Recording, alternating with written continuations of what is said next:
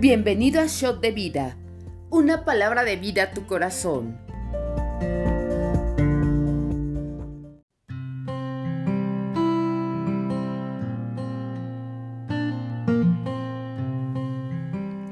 Hola, bienvenidos a nuestro devocional.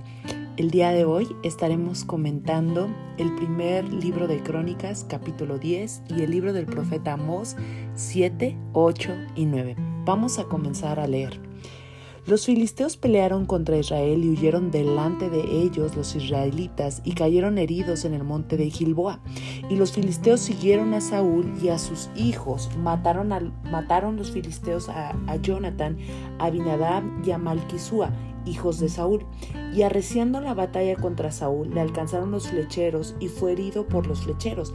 Entonces dijo Saúl a su escudero, saca tu espada y traspásame con ella, no sea que vengan estos incircuncisos y hagan escarnio de mí. Pero su escudero no quiso porque tenía mucho miedo. Entonces Saúl tomó la espada y se echó sobre ella. Quiero comentar aquí acerca del escudero de, de Saúl el escudero de Saúl de cierta manera honraba la vida de su, de su rey, honraba la vida de su líder.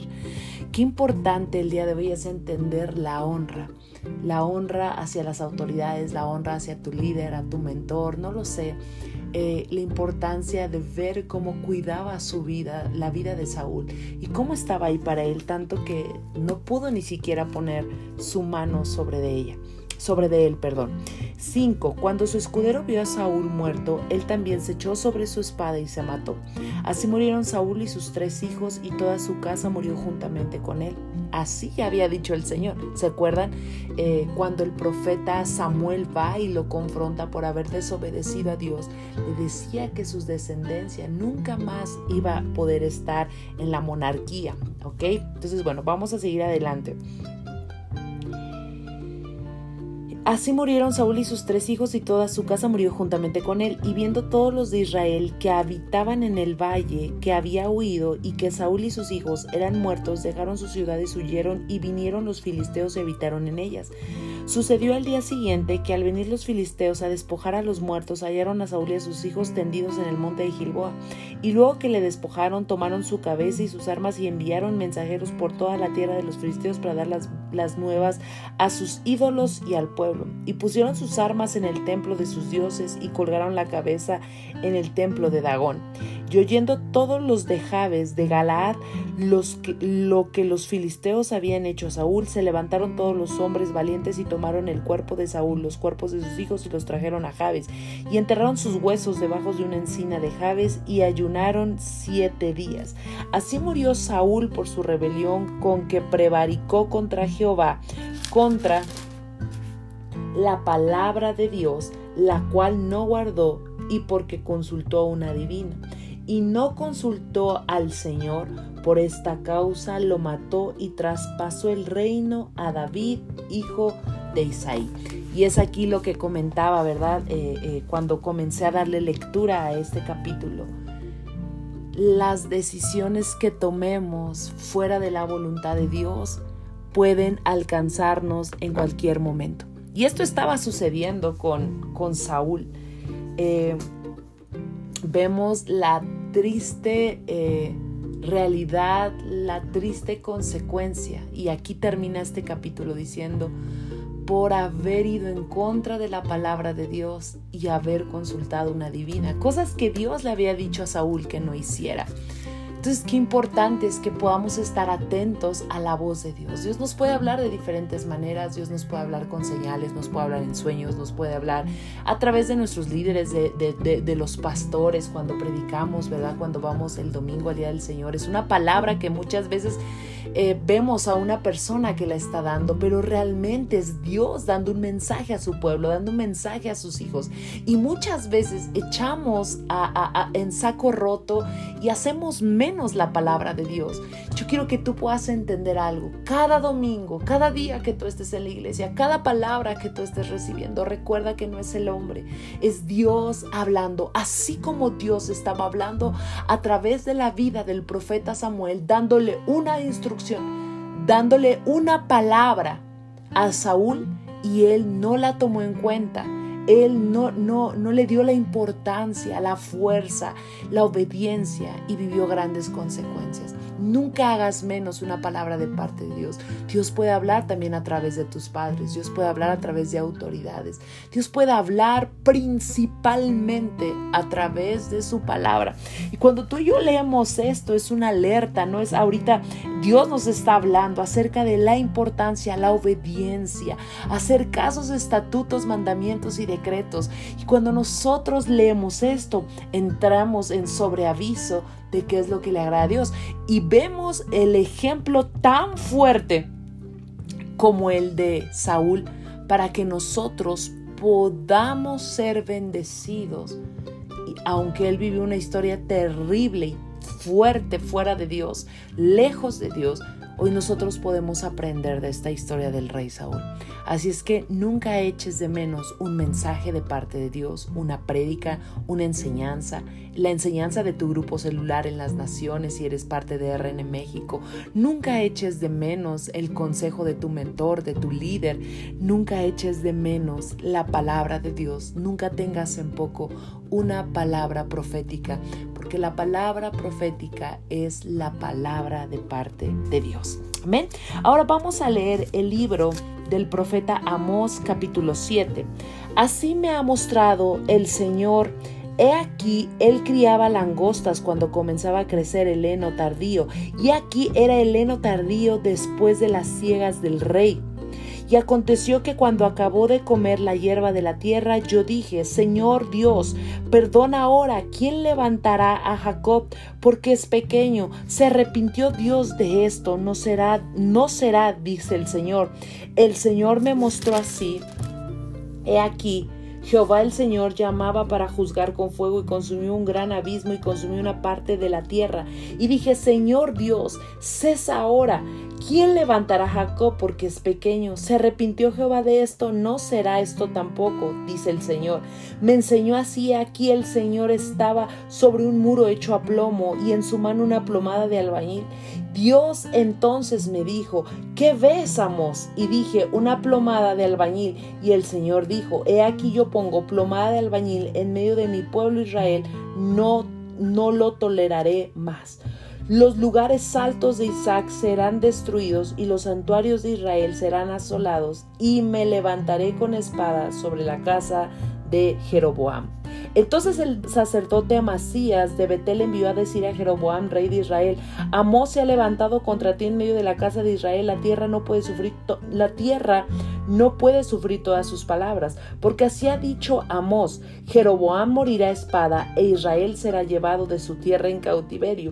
Y Amasías dijo a Amós, vidente, o sea, profeta, Vete, huye a tu tierra de Judá y coma ya tu pan y profetiza ya. Y no profetices más en Betel porque es santuario del rey y capital del reino. Entonces respondió Amós y dijo a Masías, no soy profeta ni soy hijo de profeta, sino que soy boyero y recojo higos silvestres. Y Jehová me tomó de detrás del ganado y me dijo, ve y profetiza a mi pueblo Israel. Ahora pues oye palabra del Señor. Tú dices no profetices contra Israel, ni hables contra la casa de Isaac. Por tanto así he dicho el Señor.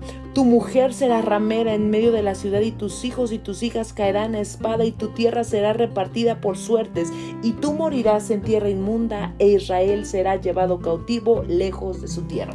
Hemos estado viendo, ¿verdad? En el, en el devocional, en este shock de vida.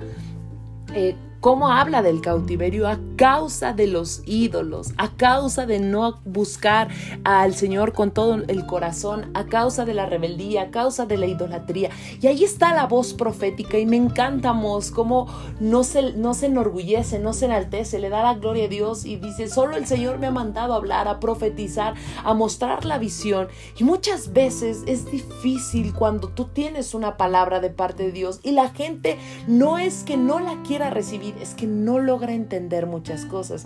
Necesitamos ese sazón hermoso y esa sal, ¿verdad? Para poder entregar la palabra de parte de Dios. Necesitamos llevar a cabo todo aquello que el Señor tiene preparado, todo lo que el Señor ha hablado y hablarlo y profetizarlo de la manera correcta. Pero qué fuerte, también nosotros podemos estar como amasías, ¿verdad? Y buscar detener lo que proviene de Dios. A veces nos enojamos cuando alguien nos exhorta, cuando alguien nos dice, mira, mi amado, mi amada, esto no está dentro de los planes de Dios, esto no es lo que el Señor está buscando para tú. Y a veces nos enojamos y decimos, no te metas en mi vida, pero muchas veces Dios está hablando a través de alguien no lo que tú quieres escuchar, sino lo que el Señor quiere hablar a tu vida, para que te alinees. El Señor a través de una voz profética te previene de situaciones, de trampas de Satanás, para que tú no caigas y habla en tiempo y forma perfecta para que tú no vayas a tropezar. No desprecies una vez más la voz profética. No te enojes cuando alguien te da un consejo. No te enojes cuando alguien te dice que no es lo mejor lo que tú estás haciendo.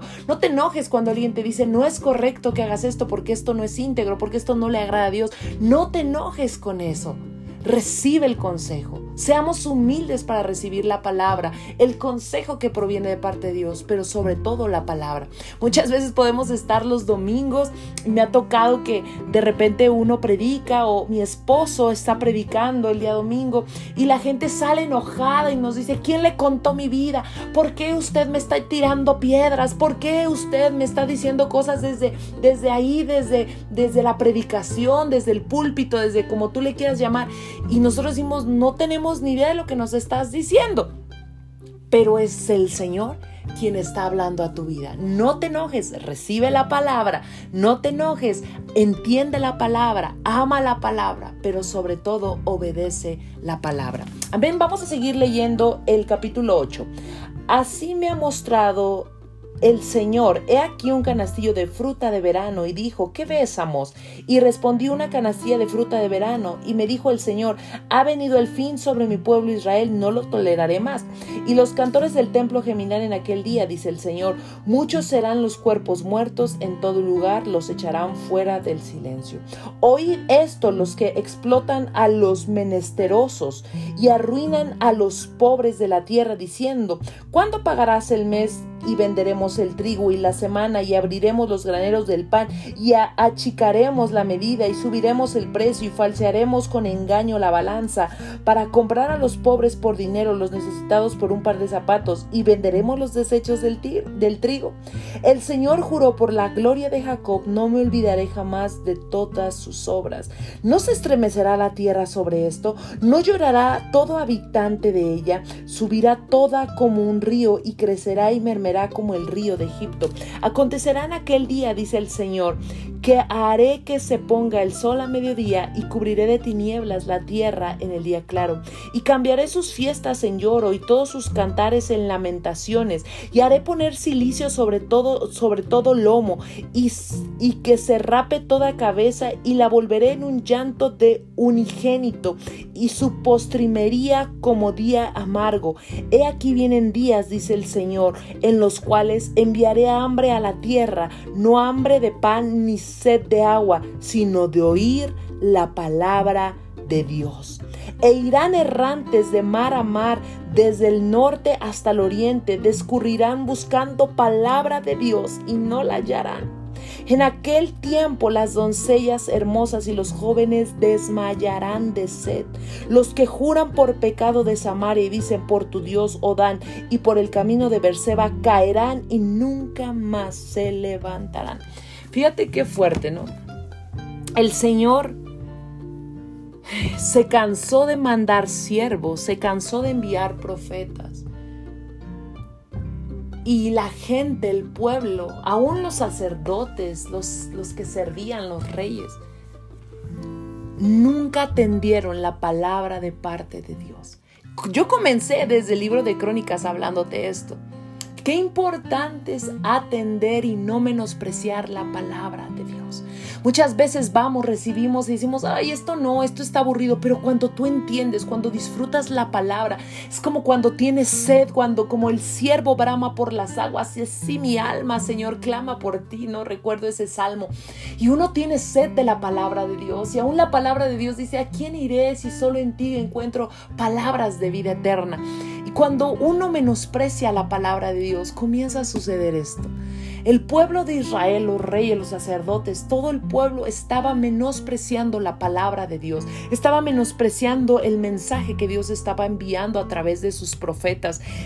Nadie quería hacer caso, pero me impresiona el Señor cómo habla en este capítulo y dice, ok, como no están valorando, como no están obedeciendo, como no están escuchando, como no se están arrepintiendo, va a llegar el día que va a cesar mi palabra. Qué tremendo. Imagínate no conocer la palabra de Dios. Imagínate no haber escuchado la palabra de Dios. Qué desesperación escuchar un buen mensaje. Qué desesperación no poder estar escuchando la voz de Dios, la visión como en los tiempos del sacerdote Lee, que la palabra había escaseado, no había visión, no había nadie que hablar al pueblo. Y no es en este tiempo que no hubiera quien pudiera hablar, porque aquí estamos, sino que la gente menospreciaba la palabra. Me encanta el devocional shot de vida porque no solo es una herramienta para facilitar eh, eh, el tiempo devocional, para poder tener eh, cercanía a la palabra, exponernos a la verdad, a la palabra de Dios, exponernos más de cerca y poder llevar un seguimiento y conocer toda la Biblia en un año. Yo creo que el Shot de Vida, este proyecto que, que, han levantado, ¿verdad? Dentro de la iglesia, el Ministerio de Medios que, que ha propuesto esto, de verdad, yo quiero que tú lo veas como una bendición, que tú lo puedas compartir, que podamos ir más allá. Es palabra viva, eficaz, más cortante que una espada de doble filo. Me impresiona saber que un día la palabra va a escasear y aún van a tener comezón de oír la palabra. Y yo te digo algo, a veces estamos tan cerca de un clic de poder escuchar la palabra de parte de Dios, pero menospreciamos. No menosprecies shot de vida, no menosprecies todo lo que Dios está hablando. Amén. Vamos a leer el capítulo 9 y último del libro de Amos. Vi al Señor que estaba sobre el altar y dijo, derriba el capitel y estremezcanse las puertas y haz los pedazos sobre las cabezas de todos y al postrero de ellos mataré a espada, no habrá de ellos quien huya ni quien escape, aunque cavasen hasta el Sheol, de allá los tomará mi mano y aunque subieren hasta el cielo, de allá los haré descender. Si se escondieren en la cumbre del Carmelo, allí los buscaré y los tomaré, y aunque se escondieren de delante de mis ojos en lo profundo del mar, allí mandaré a la serpiente y los morderá. Y si fueren en cautiverio delante de sus enemigos, allá mandaré la espada y los mataré y pondré sobre ellos mis ojos para el mal y no para el bien. Dice el Señor de los ejércitos, es el que toca la tierra y se derretirá y llorarán todos los que en ellos moran, y crecerá toda como un río, y mermará luego como el río de Egipto. Él edificó en el cielo sus cámaras, y ha establecido su expansión sobre la tierra. Él llama las aguas del mar, y sobre la faz de la tierra las derrama. Jehová es su nombre. Yo cambiaría aquí esta, eh, en la versión Reina Valera 1960 dice Jehová, pero yo diría Yahweh es su nombre.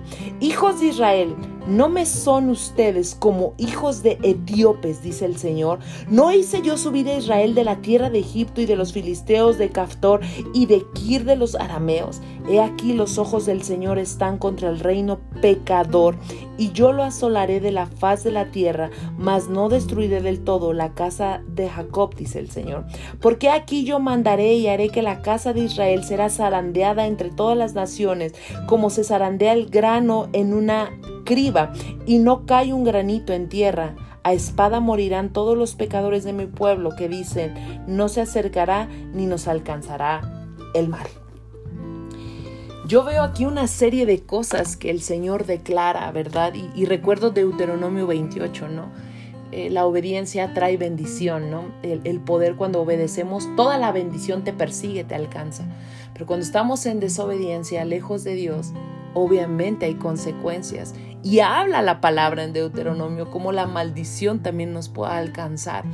Y aquí la gente piensa, y aquí me impresiona porque dice, no, mi pueblo dice, no se acercarán y nos alcanzará el mal. Y muchas veces nosotros estamos abusando de la gracia. A, veces no logramos entender más bien el concepto de lo que la gracia, de lo que Jesús hizo a través de la cruz, cómo nos limpió, nos perdonó, nos redimió, nos acercó, rasgó el velo, eh, nos ha dado libertad, vida eterna, todo todo lo que Jesús hizo.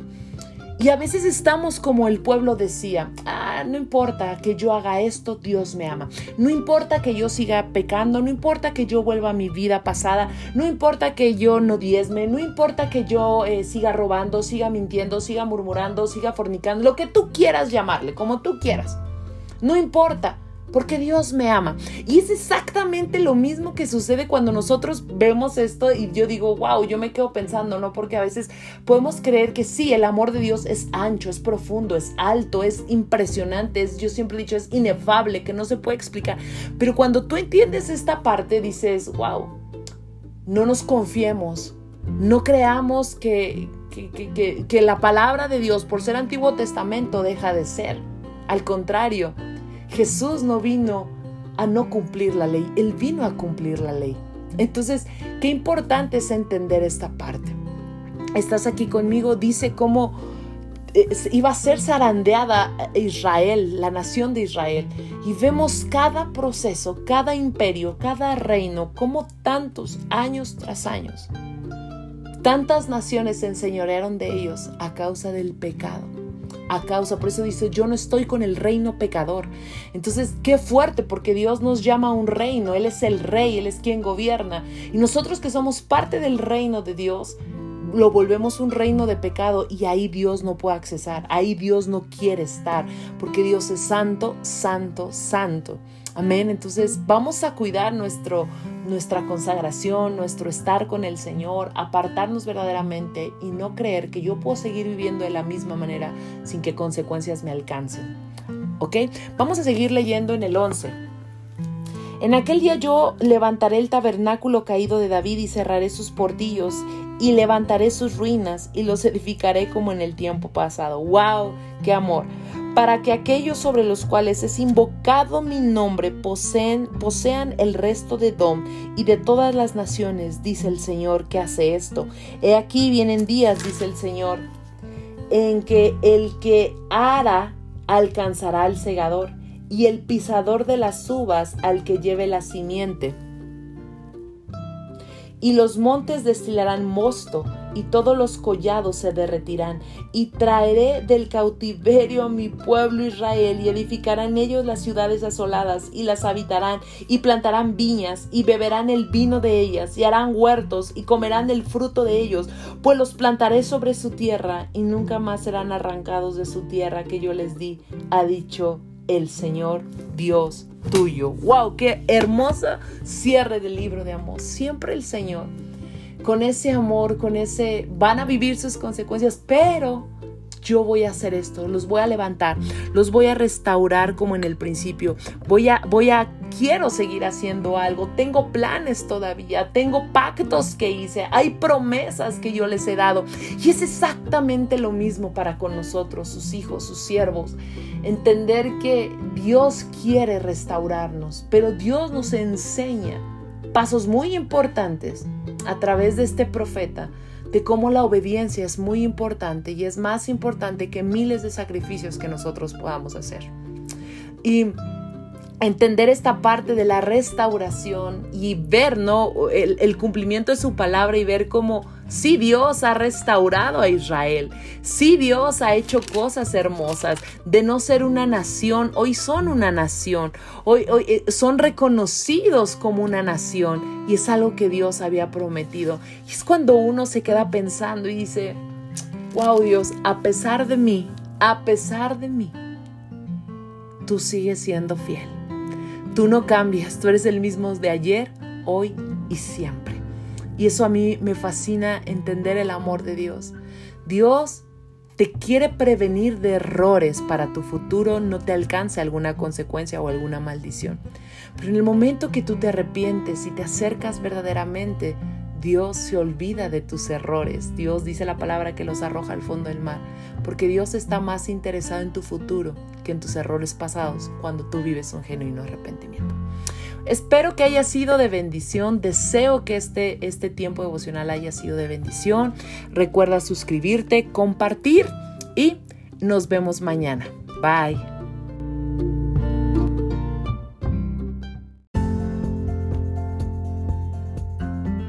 Conoce más en rnmexico.org. Yo soy RN México, amar, transformar, servir y enviar.